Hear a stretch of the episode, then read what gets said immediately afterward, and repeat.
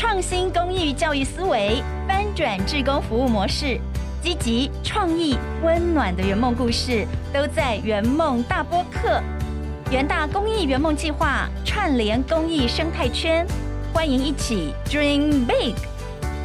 欢迎大家收听由元大金控与元大文教基金会推出的圆梦大播客，我是主持人肖同文。哇，我们是一个全新的 podcast 节目，非常开心能够在这边跟我们的听众朋友来聊聊公益，还有很多很多你不知道的社服团体他们在做些什么。很多精彩的故事，希望透过我们的节目可以来跟大家分享。那其实我们的主轴就是元大从一百零五年发起了 Dream Big 元大公益圆梦计划，已经连续五届协助三十个社服单位以及学校顺利圆梦。这些计划内容其实包括了像是教学创新啦，或是地方创生，还有社区关怀，以及最重要的就是把所有的资源都能够互相串联起来。那服务的对象呢？从学生、从青少年到长辈朋友，到身心障碍的朋友，用多元的样貌来支持公益教育的梦想。那除了投入圆梦金之外，元大最最最最，我觉得最佩服的就是他们带领三千四百八十位的企业职工来响应所有的圆梦计划的活动。我们有句话说：“哎，有钱出钱，有力出力啊！”基本上这个计划就是要出钱也要出力的意思。所以五年下来，其实真的收到很多很多的回响，越来越多人知道了原来元大有一个这样的公益圆梦计划，也越来越多人想要了解，对于企业职工合作的模式相当好奇。所以今年元大特别开设了这个节目《圆梦大播客》的 Podcast 频道。邀请到第六届的社服单位、以及学校、还有社区组织，以及最辛苦的评审委员来聊聊。我们期望透过这一系列总共五个主题、七个圆梦计划，来跟大家分享第一手的公益教育的趋势，还有各式各样暖心的服务行动。希望可以带给大家新的想法，很多的收获。如果想要进一步了解或是参与计划，都欢迎可以在我们的频道下方留言。或者是也可以到脸书 Facebook 上面搜寻“元大爱无限”来私讯我们的小编。大家的订阅、按赞跟留言都是帮助我们成长的动力。那今天呢，很开心在第一集的节目当中，我们请到了三位来宾跟我们一起来聊聊天。呃，首先第一位我要来介绍的就是非常辛苦的元大的公益圆梦计划第六届的评审委员。让我们欢迎国立台湾大学社会工作学系的教授冯燕冯教授好，主持人好，各位听众朋友大家好，好开心今天可以跟冯教授来聊聊天。冯教授在这一次的呃计划当中，呃，我觉得评审委员是最辛苦的，因为有很多的计划申请案，要如何在每一个都想支持的情况之下，最终要挑选出这七个圆梦计划，相信呢有很多很多他所看到的。一些感动的故事跟他的观点，等一下都可以在节目当中跟我们分享啊！所以非常谢谢冯教授今天来到我们现场。而另外呢，要来介绍的这两位，就是今天从众多的公益教育计划甄选中脱颖而出的两个圆梦单位的代表。首先，我们欢迎的是新北市三峡区有木国小的学府主任阙湘云阙主任，主任您好，大家好，很可爱哟！我刚刚听说有木国小。是八十九个小朋友，但是每年大家都挤破头想要挤进去，因为是一个非常非常棒的森林小学。等一下来听听看他们有什么样很棒的圆梦计划。另外呢，要呃跟大家介绍的就是社团法人台湾生态登山教育协会秘书长陈真秀，欢迎陈秘书长。主持人好，各位听众大家好。好，呃，我们现在这个时间差不多就是暑假了哈，要来临了，所以呢，这时候可能很多家长都会想要帮小朋友来。安排暑假的活动，或者是其实这两年哦，疫情其实登山真的变成一个热门的活动选项。呃，怎么样哦，让大家更了解这个山林教育，其实就是我们圆梦大播客第一集的主题。山林教育其实不只是登山哦。今天邀请的两个单位，他们都是户外的山林课程非常具指标的单位。而且在这一次的元大公益圆梦进化当中，也就是以这个为主题，所以让人非常期待，想听听看。首先，我就要请这个游牧国小的阙主任来跟我们介绍一下，你们这一次的圆梦计划的内容是什么？大家好，我是永木国小学府主任阙香云。我校门前有青蛙山，旁有大宝溪。欢迎大家有机会来到永木国小，好棒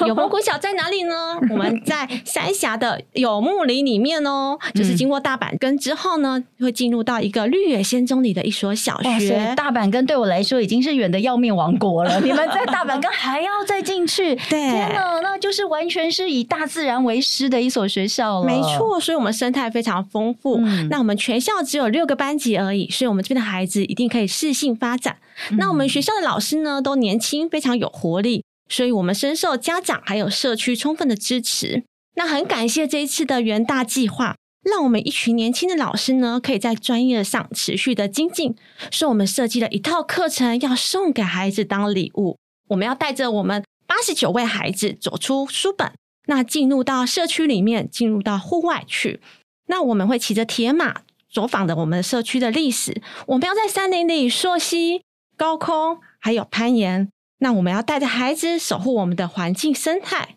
也要打造着我们的木工课程与社区的关怀公益。那要培养我们的孩子呢，具有互助关怀力、环境的守护力，还有安全挑战力、艺术创客力。最重要是，并链接了社区民众还有元大志工们一起来为环境保护而努力。在这计划当中啊，我们老师也会借由专业研习的职能，在这学习路上共同圆梦成长哦。哇，所以呃，真的，确主任刚刚说是一群年轻的老师，非常的有热情。听到他的开场，我们就可以完全感受到。但是我说真的哈、这个我刚刚前面先跟邱主任聊一下，就觉得哇塞，你们的这个生态资源真的非常非常的丰富，难怪有这么多爸妈想要把孩子送到这里来，因为以大自然为师，不是每一个学校都能够得到的。但是当然，呃，可能名额也不够多，所以其实即便我们的孩子没有办法每天在这样子的学校里面就读。但是呢，有另外的单位也带着很多很多的孩子接近山林，以大自然为师，就是接下来要来介绍的生态登山教育协会。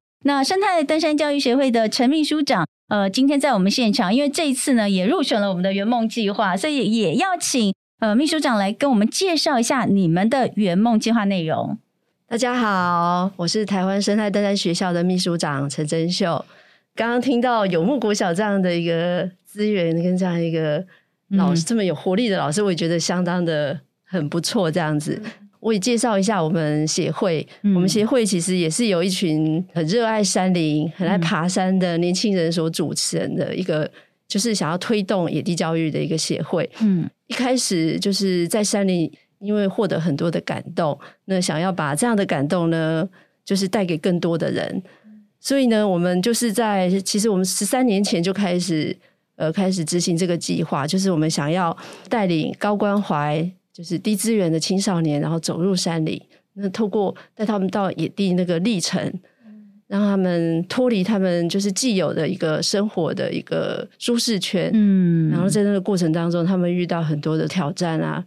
不舒适，然后挫折，或是他们有机会跳脱他们原来去跟跟别人互动的方式。嗯那在这过程当中，我们志工呢是用一比一的方式，就是很高比例的方式去陪着他们去走这一段历程。大自然对每个人是公平的，下雨的时候每个人都会淋湿，嗯 然后累的时候，不是只有孩子会累，大人也会累。所以，其实在这个过程当中呢，他们孩子其实是很真实的跟我们在一起，他们也有机会去发展出他们的能力。因为这种与生俱来求生的能力，不是只有我们大人有，孩子比我们更强。嗯所以，反而有时候。他们要回过头来去照顾一起上山的老师啊，或是志工这样子。嗯那我觉得这是一个很棒的过程。嗯应该这样讲，生态登山教育协会在十多年前成立的时候，其实是没有说是针对哪一个，还是说我们那个时候其实就是希望针对比较弱势的青少年来来做一些关怀呢？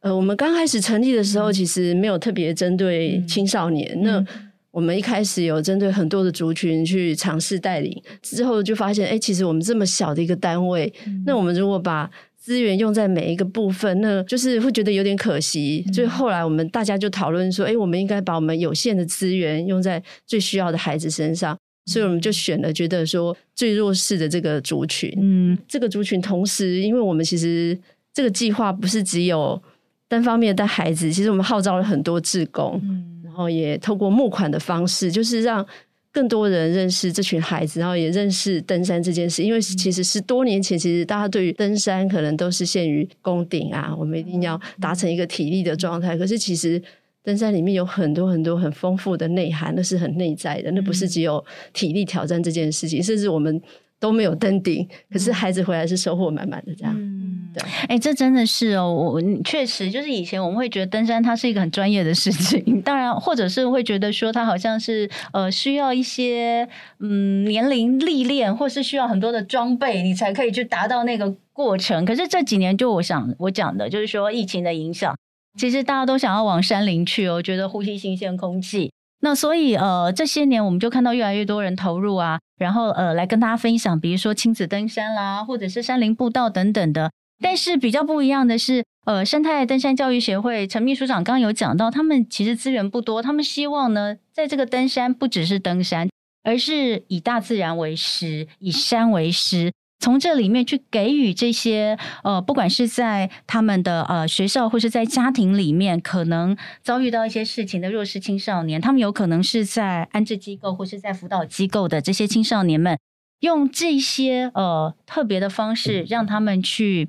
呃脱离，也许脱离现在自己呃自怨自艾的一些想法，或者是从里面可以找到更多生命的动力。所以，其实如果大家听众朋友你们有兴趣的话，你们上网去搜寻“亚成鸟”三个字，就可以知道到底生态登山教育协会他们在做些什么。呃，亚成鸟其实呃指的就是鸟类第一次换毛之后，对不对？他们第一次换毛之后还没有成长成成鸟的那个阶段，对对对，其实真的很像我们的青少年。我们的青少年就是在处于一个呃。已经开始要成熟，或是有部分成熟，但是又尚未完全成熟的阶段，在这个阶段能够怎么样的陪伴他们？其实不只是呃，不只是我们说可能这些弱势的青少年，我们家里面有青少年的爸爸妈妈，不都也是在做这个亚成鸟的陪伴哦？所以看到这个，我觉得真的特别的有感。那呃，真的像是户外课程，现在是非常非常夯哦，也是王道。那以山为师。呃，针对不同的学习对象，我相信其实两位来宾你们都有呃，就是设计不同的这个学习的呃这个课程，因为针对的不一样。比如说像像有木国小，你们的主要是小学的小朋友，对不对？那像呃刚刚我说到的，我们生态教育登山教育协会，你们主要针对是青少年啊，而且他们也可能是。呃，我们所谓的弱势青少族群，他们可能需要去在课程里面呃带入注入的元素又比较不一样，所以这部分接下来我就想要请两位帮我们分享，呃，你们分别所设计的一些户外体验学习的重点又是什么？首先，我就先请这个阙主任好了。好，我们学校的小孩呢，就是要进入到我们这套课程里面。那当然呢，是因为小孩子，所以我们先给他一些日历史的一些知识，例如我们学校呢，就是在地的历史是瓦旦。就在三峡大包溪以前呢，有个很英勇保卫家园的瓦旦。那我们现在老师们设计的这套课程呢，也希望在我们绿野仙踪里培育现代版的瓦旦，让他们透过这个设计呢，譬如说我们的瓦旦在地课程啊，在培养孩子爱乡互相的情怀。那还有轻盈生态课程，与我们孩子环境关怀的行动。那探奇的探索课程呢，是塑造孩子解决困难的一些自信。艺创课程，也就是我们的木工课程。就是五感课程的涵养，培养孩子艺术创客的美感。那在这边，我要特别分享一下，我觉得最近有个很感动一个小故事。嗯，我在这边非常非常的感谢元大文教基金会，因为我觉得他们是以企业的生命感动我们教育的生命。那孩子都知道，主任们在申请这份计划，因为是大家一起来，不是主任一个人的事物而已。所以当初他们来我们学校探访的时候，我们也请孩子上台表演，来做一下欢迎，来做一下介绍。所以孩子们都知道，元大基金会正在帮忙我们，在圆这个课程的理想梦，就是我可以实践它。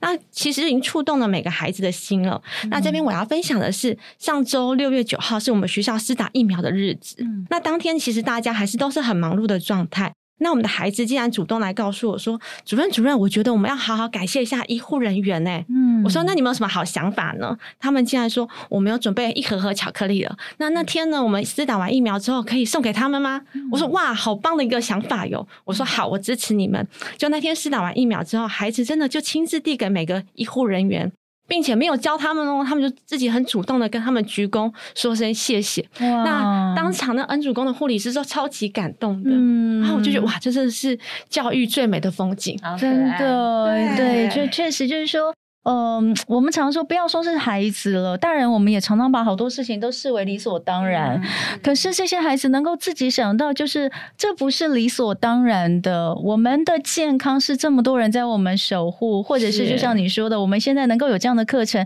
是因为有呃元大企业来帮忙。我觉得这是非常非常棒。可以看得出来，老师们平日都非常用心的，把感谢、感恩、回馈这些事情都植入在我们的课程里面哦。所以我们小孩很可爱哦，会讲一句话：以爱传递爱，让爱无限大。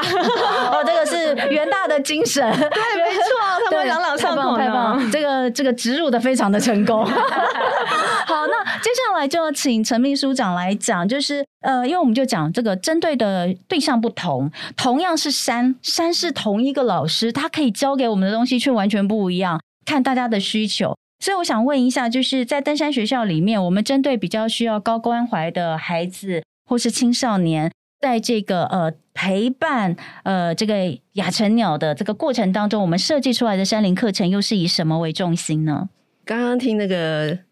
江林主任的分享，我觉得很有感觉。就是其实每个孩子心中都住着一个天使。嗯那我们的孩子比较不一样，就是他那个天使可能就是我们有时候会没有办法从第一次起来了第一次见到面就看见这样，所以他给我们一开始的的那个回馈，可能跟刚刚的孩子是不一样。他可能是不太愿意参加，嗯被老师推来啊，半推半就。我现在看看你在干嘛。所以，我们其实，在前端要花一些努力跟孩子建立关系，然后，呃，透过，因为我们现在很多职工他很年轻，他可能差不多大学毕业，或是就像他们的大哥哥大姐姐，那会想办法说，哦，让他们有感受到被爱这样子，那他才会参加我们下一次课程。所以，我们前端会透过几次的课程，然后跟孩子建立连接。可是最精彩的是，我们想要把他带到山上，嗯因为那个四天的过程才是我们这个课程最核心的部分，他才有机会说，哎，脱离他原来的生活情境，然后透过实际的体验，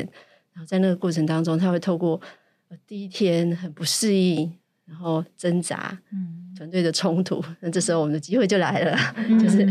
他们有这样的表现的时候，我们就觉得哦，很棒，我们可以有机会陪伴你了。那一定是都会发生，所以我们等于是透过呃山给我们的这所学校，它这所学校真的是有无尽的保障。那我们把孩子带进去之后，不是把他丢在那里，我们还要陪着他，然后跟着他们一起走，跟着他们一起受苦，跟着他们一起呃淋雨啊、挨饿啊、很累啊，然后让他们感受到我们跟跟他的陪伴。那以及他们在过程当中的冲突，我们也要尝试，就是让他诶发现原来人跟人之间也有不一样的互动的方式，或是原来我有这么棒的地方，那我也可以去帮忙到别人。我也分享一下，就是呃元大志工这次参与我们的一个森林小冒险的故事，蛮、特别的。就是最近一直下雨嘛，然后一直下雨，其实以我们协会的角度，我们都会把那个底线拉到很。快要上山之前，因为我们不想轻易放弃，所以大家一直看着那个，每天都一直看气象报道，然后就一直说还要去吗？然后远大的那个静茹也一直跑来问我说：“哎，那这样子还要去吗？”这样子。可是对我们来说，我们就是说没关系，再再等一下，再等一下。那我们到最后，我们评估 OK 安全，我们就上山。那可是我们一定要撑到最后这样子，所以我们都会把我们希望我们的自工时间，你都不要都不要先先做其他事情，还是先空出来。那那天真的呃评估安全是可以出去，我们就真的出去了。那这个过程当中，元大自工后来也有分享给我们，就是这些孩子其实就像我们当初预期的，也会这样走一走，然后苍白啊，然后不想走了啊。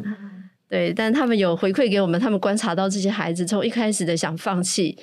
然后到后来就是因为志工姐姐表达了那个很善意啊，说我帮你背背包啊，然后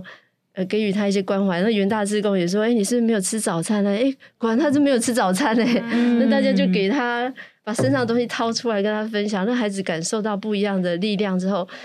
哎，他最后反而是可以帮忙到别人，他还帮忙拨树枝啊，说啊走这边要小心呐，那要怎么样走啊，这样子。所以其实孩子里面真的里面是很有爱，只是说他们平常可能没有机会去展现他自己。这样对，我们现在有跟七个机构合作，对不对？在现在，那分别是呃哪哪七个机构？呃，因为我们是一个全国性的组织，所以我们从最东到花莲，嗯，花莲有一个凯歌园少年之家，对，然后再往前推就是宜兰，宜兰的慈华园，它也是一个安置的机构，中途之家，对，然后再往北，我们新北有那个家福，对，新北的家福，然后在台北市有一个国中的辅导老师，他当初是我们的志工，后来他决定把他的孩子带来参与我们的活动，他是内湖国中，嗯，对，那再往。西部推的话，到台中有那个跟随小子，嗯，它是一个社区的家园，跟社区的孩子结合。那再再往南有一个台南的葡萄藤，葡萄藤它也是一个社区的机构。那它比较特别是，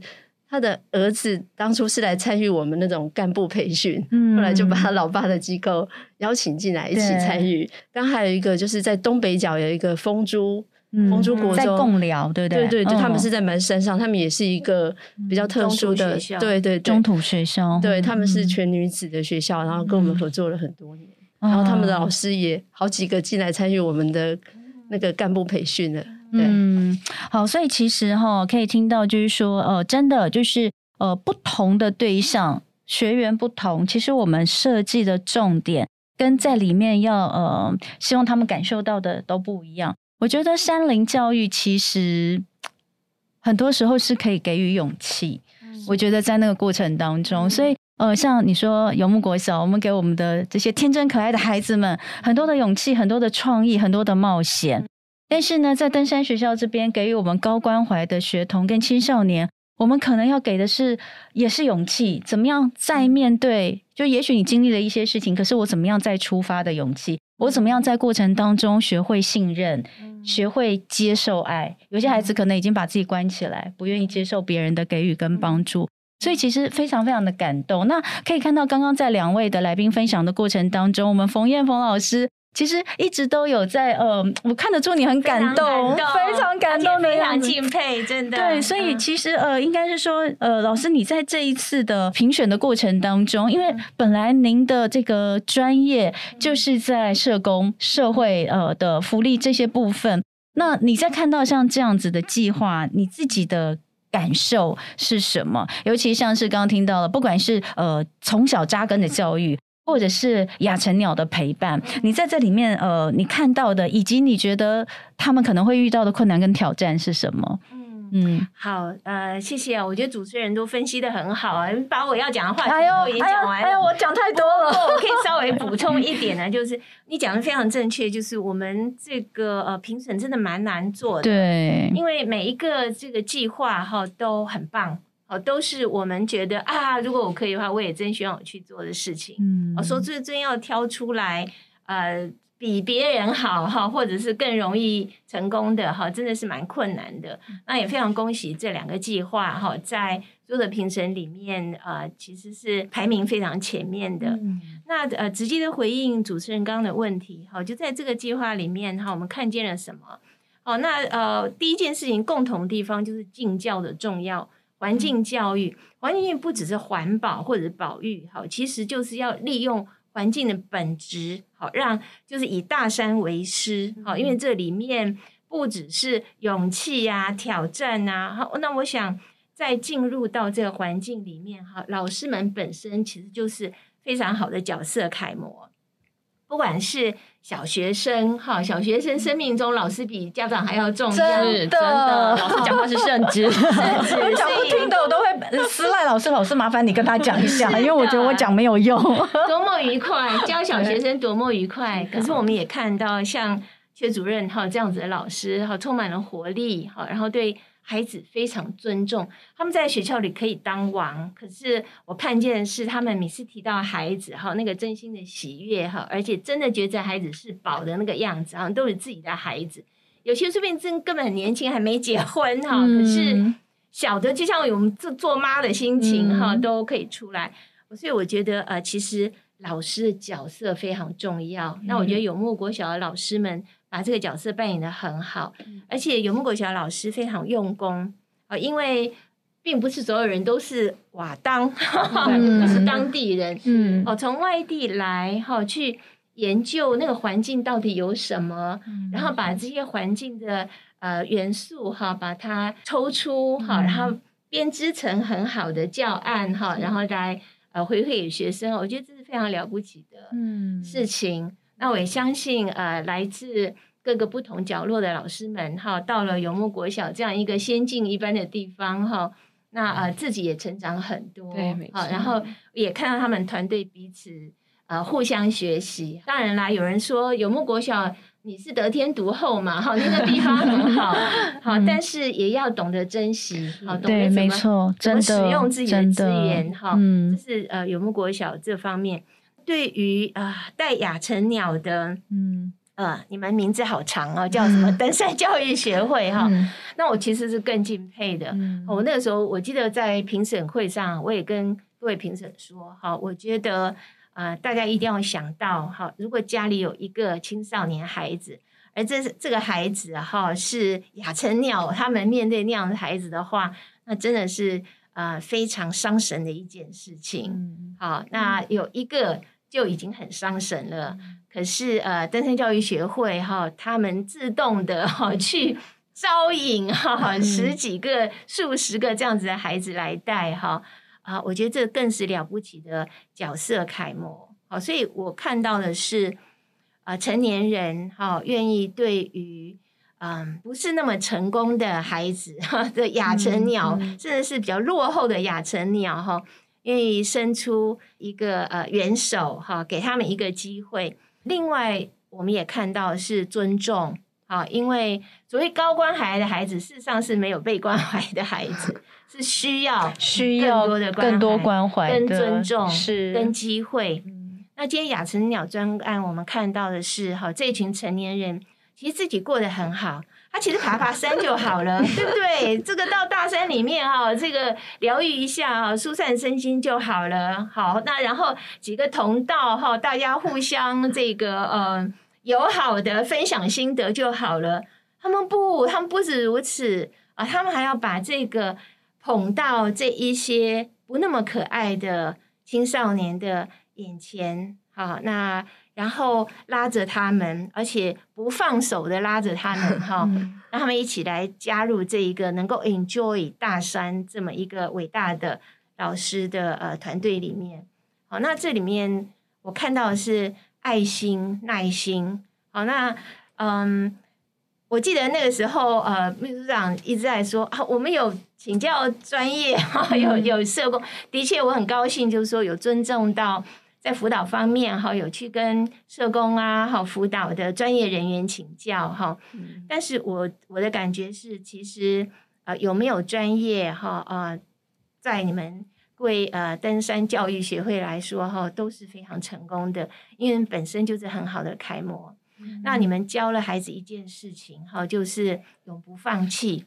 嗯，好，因为高关怀的孩子其实最容易做一件事情就是放弃，或者说躺平。那我不做我最大哈，我就烂。对，很怕他们会这样。对，你怎样？但其实都不要了。但其实，其实那有的时候就是一个保护色，他觉得这样可以保护自己。其实每一次的放弃，他们都再受一次伤害。对啊，自我概念再降低一点。好，其实一直不停的是在放弃自己，在伤害自己。所以亚成鸟这个专案哈，就是嗯，拒绝让他们再伤害自己了。嗯，好，就是永不放弃啦。所以。你刚刚说的是，都是坚持到最后，好，只要还有一线希望，我们就不 cancel，我们就不取消，